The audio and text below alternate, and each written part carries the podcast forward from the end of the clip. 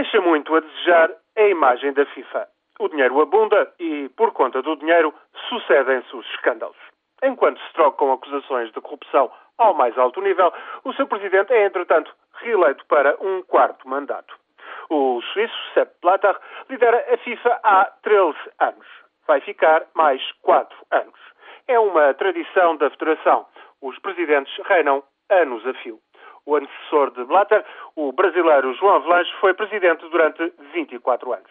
No entanto, já vai aparecendo quem considere ser a altura de limitar o número de mandatos. É o caso de Gilberto Madil, que, por sinal, está à frente da Federação Portuguesa de Futebol há 15 anos.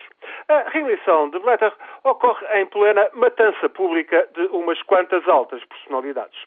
Suspeitas de compra de votos para a escolha do Mundial de Futebol no Qatar em 2022 ou para apoio a candidaturas à liderança da própria FIFA aguardam melhor prova, mas os acusados estão a ser linchados à vista de todos.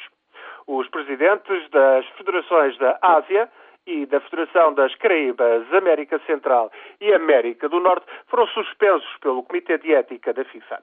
Mais dirigentes da alta roda do futebol enfrentam processos diversos. Lamentável, por certo, o próprio Blatter o admite, mas nada de admirar numa federação com 208 associações nacionais, com receitas que não param de aumentar graças à cada vez maior promoção televisiva do futebol.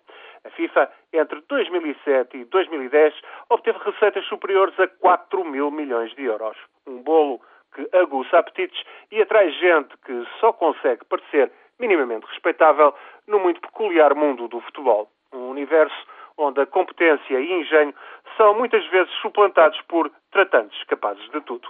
É por isso que tanta acusação de corrupção já prejudica os maiores patrocinadores dos mundiais de futebol. A Coca-Cola, a Adidas, a Companhia de Aviação dos Emirados Árabes Unidos, os cartões de crédito Visa, vieram a público lamentar e manifestar preocupação pela má imagem que a FIFA dá de si própria. Os contratos de patrocínio continuarão, no entanto, em vigor, porque o Mundial de Futebol bate todos os recordes de interesse e audiências.